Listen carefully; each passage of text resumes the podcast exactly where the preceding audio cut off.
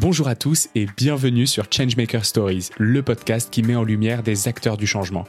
Découvrez les parcours fascinants d'hommes et de femmes qui œuvrent à travers le monde chaque jour à la transformation de notre société pour la rendre meilleure. On vous souhaite une très bonne écoute. Jules, bienvenue dans Changemaker Stories. Merci beaucoup. Aujourd'hui, euh, donc on a un intervenant un peu plus jeune que d'habitude. On va parler de l'engagement des plus jeunes aujourd'hui. Yes. Euh, et euh, de l'engagement notamment pour la transition écologique et euh, comment est-ce que cette génération est touchée, notamment dans leurs études? On demande de, de plus en plus, je trouve, aux, aux jeunes générations d'être des, des, actrices de leur cursus de formation, d'être, euh, de pas être passif et de pas recevoir l'information uniquement, mais aussi mmh. de bah, euh, d'aller la chercher, de même se la créer, de la partager, de vraiment créer des communautés qui, qui travaillent ensemble et qui euh, bah, se forment ensemble plutôt que de recevoir la formation, de créer leur propre formation. Et voilà, la question du jour, du coup, c'est comment est-ce qu'on fait pour euh, faire grandir cet engagement dans les plus jeunes généra générations pour que, au final, bah, les cursus éducatifs se transforment aussi avec cette génération-là? Et donc pour ça, bah, on va discuter avec Jules Brunet de son engagement à lui. On part d'un case study, un cas pratique hyper concret. J'espère que ça plaira aux, aux, plus jeunes auditeurs d'entre nous euh, qui sont euh, peut-être étudiants euh, à cette heure-ci. J'adore être un cas pratique. Et ben voilà, tu vois, on a. J'en fait... résolvais il y a encore pas si longtemps que ça. et ça y est, maintenant je suis de l'autre côté. tu es le case study que, que tout le monde va regarder. Study. Eh ben écoute, pour commencer, est-ce que tu peux nous expliquer pourquoi est-ce que c'est toi qu'on a choisi pour discuter de ce sujet-là et quel est ton parcours et, euh, te présenter un peu? Yes, avec plaisir. Bah déjà, merci beaucoup de me recevoir. Euh, c'est assez gratifiant. Euh, donc moi, j'ai fini l'IESEG il n'y a pas si longtemps que ça, en plus, euh, en, en, 2020, donc il y, a, déjà trois ans. Après l'IESEG, je me suis rendu compte que j'avais pas spécialement de formation ni d'expérience dans le domaine de l'environnement. Or, c'était vraiment celui dans lequel je voulais travailler puisque j'avais déjà fait de la recherche dessus dans le cadre de mon mémoire. Et euh, c'est pour ça que du coup j'ai fait un master SP à Mine Paris Tech euh, en management international de l'environnement.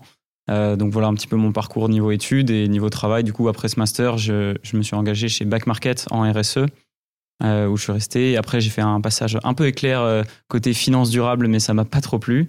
Et voilà et là maintenant depuis un peu plus d'un an, je travaille chez Goodwill Management donc une petite boîte de conseil en RSE et en environnement. Ok, donc ça c'est le parcours très euh, concret, très précis. Maintenant, qu'est-ce qui t'a fait faire tous ces sauts de puce? Qu'est-ce qui Qu'est-ce qui a fait que tu es passé, euh, je sais pas, back market? Est-ce que euh, c'était euh, parce qu'ils ont un engagement spécifique sur, le, euh, sur la partie euh, recycler, euh, réparer euh, Est-ce que c'est parce que c'est une belle boîte?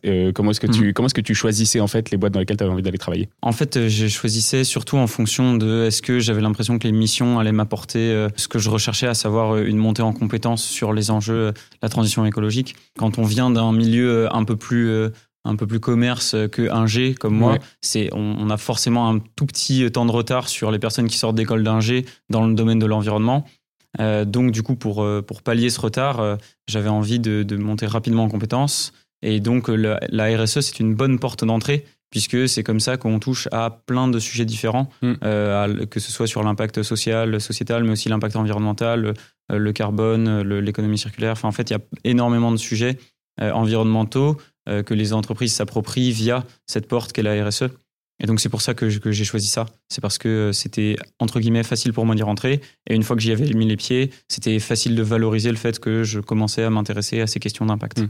Dans, le, dans les jeunes générations, on parle beaucoup, beaucoup de quête de sens dans les premiers ouais, jobs, dans, euh, et même de, de, cette fameuse démission avant même d'avoir quitté les bancs des cours. Euh, on a beaucoup entendu parler ces dernières années des, euh, euh, des discours euh, de remise de diplôme, euh, de discours d'étudiants. Mmh. Alors beaucoup en école d'ingénieur, mais un peu aussi en école de commerce. De okay, ouais, bah, euh, j'ai reçu cette éducation, elle va me servir, mais je veux pas l'utiliser pour ce à quoi on m'a préparé. la question, c'est comment est-ce que tu Comment est-ce que tu fais, toi, pour choisir les entreprises dans lesquelles tu trouves qu'il y a du sens? Parce que, bon, c'est facile de se dire, euh, je, je, veux une entreprise qui a du sens, mais comment est-ce qu'on fait pour les trouver? Quels sont les critères que tu t'es fixés euh, pour, pour essayer vraiment de, mmh bah, imaginons, là, tu vois, on, on, repart dans ce, de cette idée de case study, de cas concret. C'est de quoi ouais. Comment un étudiant là qui écoute l'épisode et qui se dit j'ai envie de bosser dans une boîte qui a du sens pour moi, c'est quoi les critères qu'il peut se mettre euh, pour aller la trouver? Je pense déjà chacun a sa propre définition euh, du sens et de l'impact.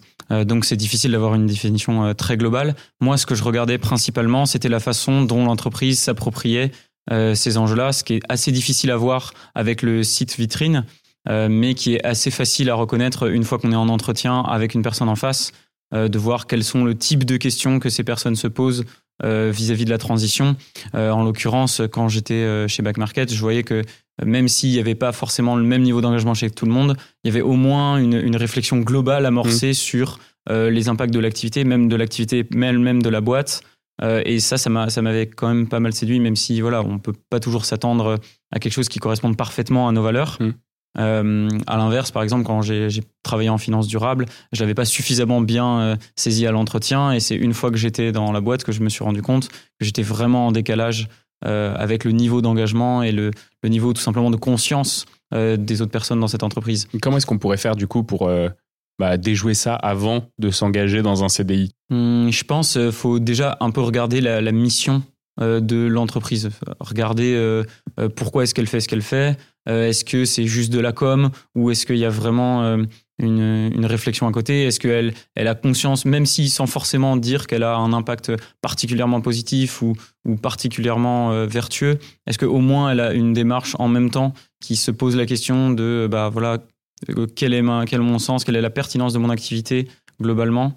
Ça, ça, je pense que c'est visible et surtout dès qu'on dès qu'on parle avec des personnes de l'entreprise, c'est Enfin, au moins ces personnes-là, au-delà de leur vision à eux, peuvent parler au nom de l'entreprise de qu'est-ce qui, hmm. comment eux se situent vis-à-vis de la vision de l'entreprise. Et du coup, c'est quoi tes autres critères, toi, tes critères perso? Donc, euh, tu disais euh, ne pas regarder le site vitrine, essayer d'aller un peu plus loin. Toi, donc, c'était particulièrement sur la RSE. Donc, est-ce que c'est par exemple euh, voir si la RSE dépend d'un service com, si elle dépend d'un service juridique ou si mm. c'est un service indépendant qui est transversal à tous les autres services de l'entreprise, peut-être? Ouais, il y a ça. Il y a surtout le, degré de responsabilité. C'est-à-dire que la RSE, elle peut être bien traitée, mais si elle est, si elle est la responsabilité euh, de une personne sur 500 ou sur 1000, euh, au final, c'est assez faible. Mm. Il y a des boîtes, je me souviens, j'avais parlé avec un ex-ISEG également qui travaillait chez La Fourche.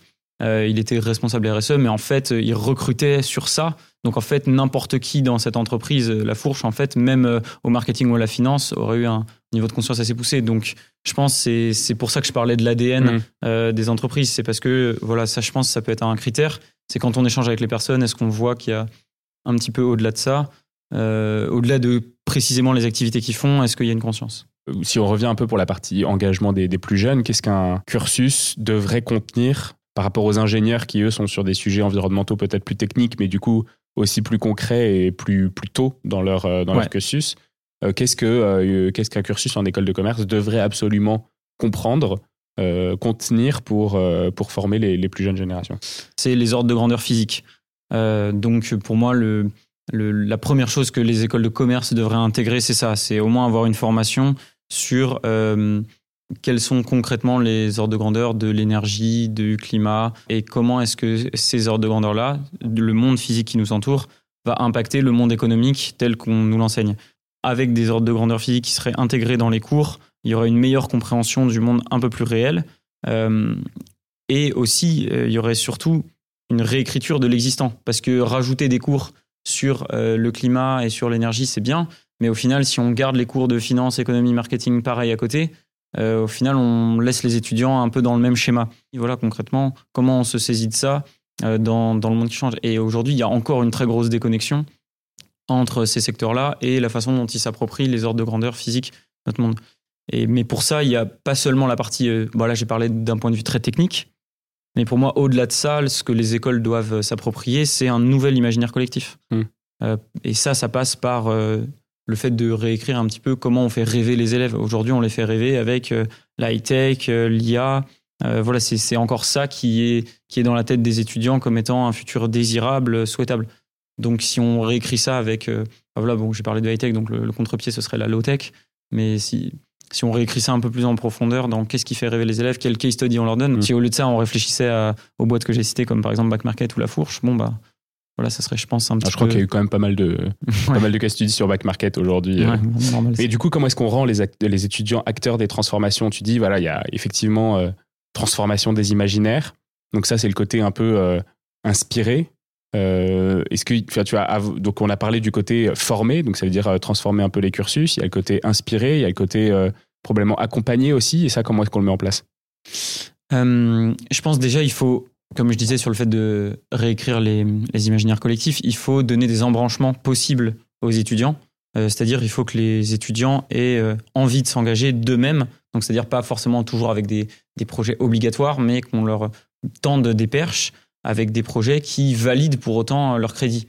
que ce soit, enfin, peu importe l'école, en fait, à partir du moment où ils vont s'engager et que ça va valider une partie de leur cursus, mm. ça, va, ça va forcément les motiver. Donc, et là, je pense à des projets qui soient bah, vertueux d'un point de vue économique, social et environnemental, mais surtout voilà, qui, qui dépassent un petit peu ce à quoi on, ce à quoi on est habitué en école de commerce. Je pense, euh, moi, après l'ISEC, j'ai intégré une petite task force qu'on avait créée, euh, un peu transverse, donc avec euh, des professeurs, des étudiants, des alumni et aussi des professionnels qui voulaient tous travailler sur certains sujets environnementaux, liés en l'occurrence au cursus de mon école. En fait, au-delà de ça, voilà, trouver un sujet qui nous passionne et des gens qui, qui veulent s'engager dessus autour, ça, ça donne envie aux étudiants de devenir acteurs parce qu'on leur dit, bah voilà, là, tu peux faire partie de la réécriture de tes cursus, de ton école. Tu peux faire partie des gens qui donnent envie aux autres de s'engager. Je pense que du coup, bah, plus globalement, faut à la fois les intégrer ça dans les cursus, donc c'est-à-dire euh, comme on disait les cours, donc donner par exemple un master qui soit spécialisé sur ça, mm. euh, des cours, euh, des, électifs, un, peu un, track quoi, ce que je disais, un, un embranchement différent. Donc voilà vraiment un chemin de fer différent. Et, mais il faut aussi intégrer ça dans la culture de l'école avec des conférences, par exemple. Donc, pas juste avoir une conférence sur OK, comment l'IA va aider la finance de marché, mais avoir peut-être un peu plus, je sais pas, des conférences sur bah, voilà, comment les low-tech vont peut-être prendre plus de place dans notre vie, entre autres. Toi, tu as, beaucoup travaillé dans, dans, des secteurs variés, donc tu, tu, nous le disais un peu en, introduction.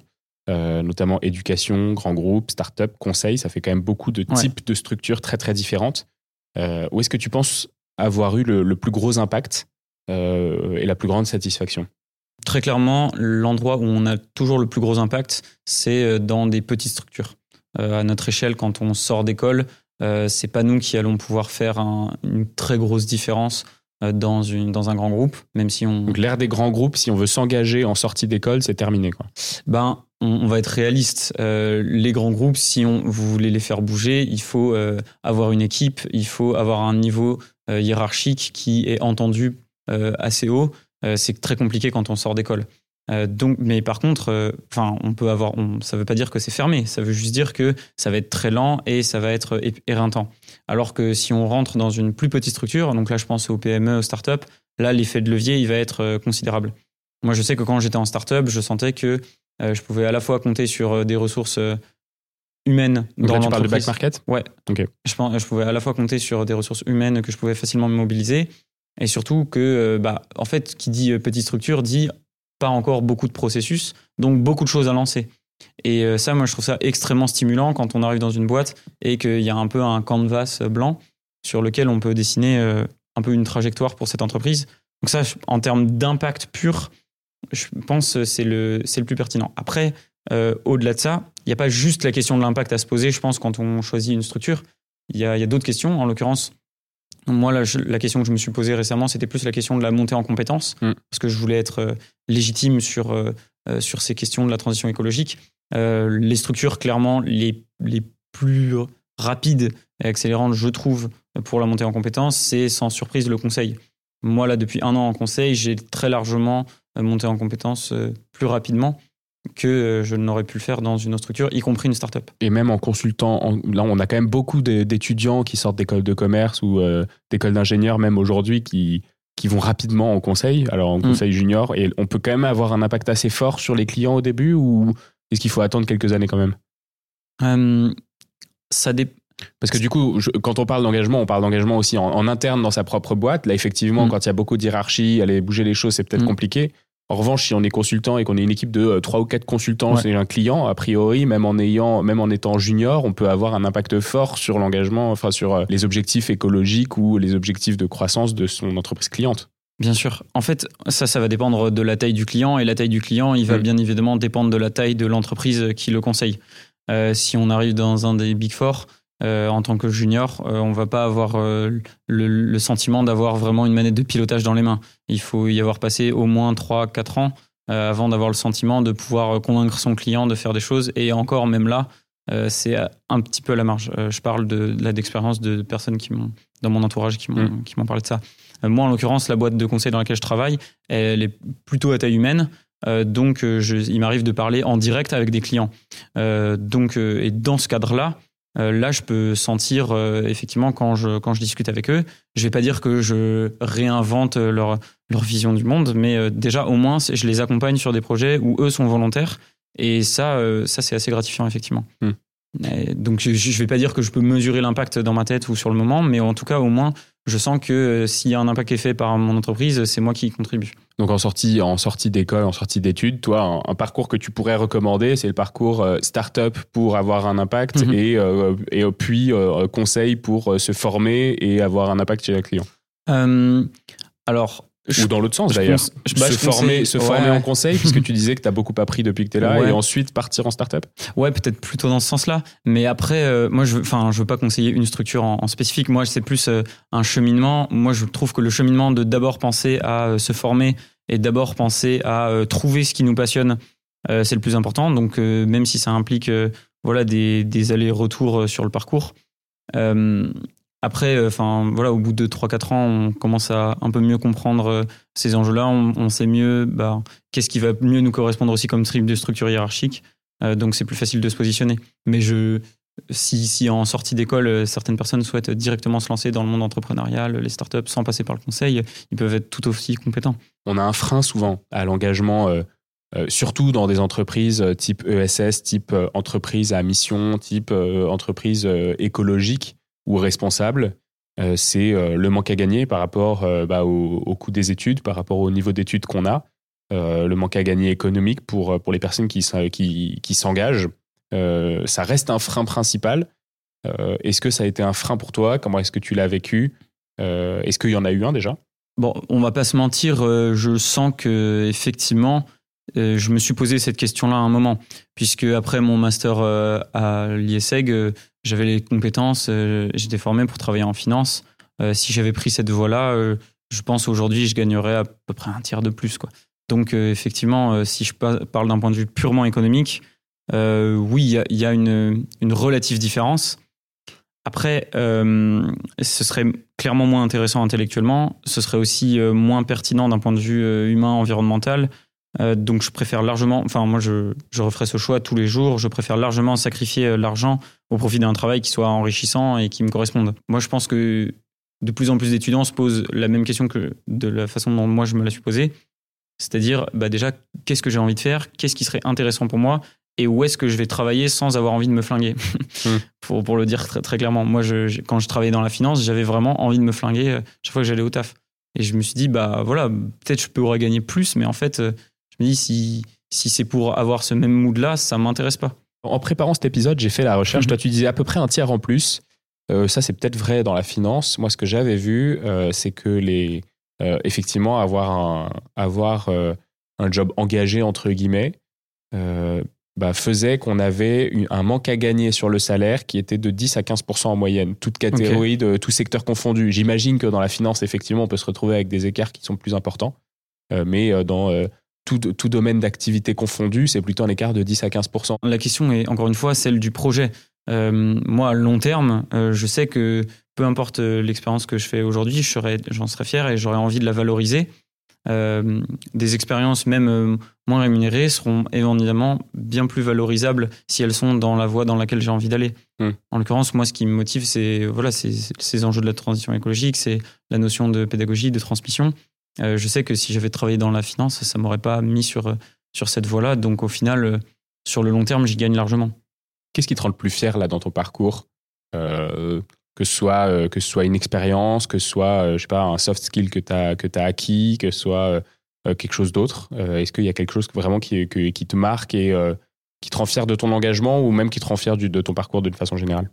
Moi, je pense les premiers moments où on réussit à accomplir quelque chose qu'on voit de ses propres yeux euh, avec, euh, avec une association dans laquelle on s'engage, euh, c'est extrêmement gratifiant. Moi, j'en suis très fier. la première fois où j'ai organisé l'univers shifté, donc la grande rencontre des shifters, du coup, qui est une association liée au think tank de Shift Project, la première fois qu'on a organisé ça et qu'on a vu tout le monde qui était extrêmement heureux de, venir assister aux conférences qu'on avait mis un an à penser, aux ateliers qu'on avait invités, etc., c'était c'est très gratifiant. La, première fois que on voit son nom mentionné dans un rapport de recherche euh, sur la transition de l'enseignement, c'est c'est gratifiant. En fait, on, on, y dédie des heures, enfin quelques heures par semaine, mais sur le long terme, ça, en fait, ça paye parce qu'on garde ça avec soi.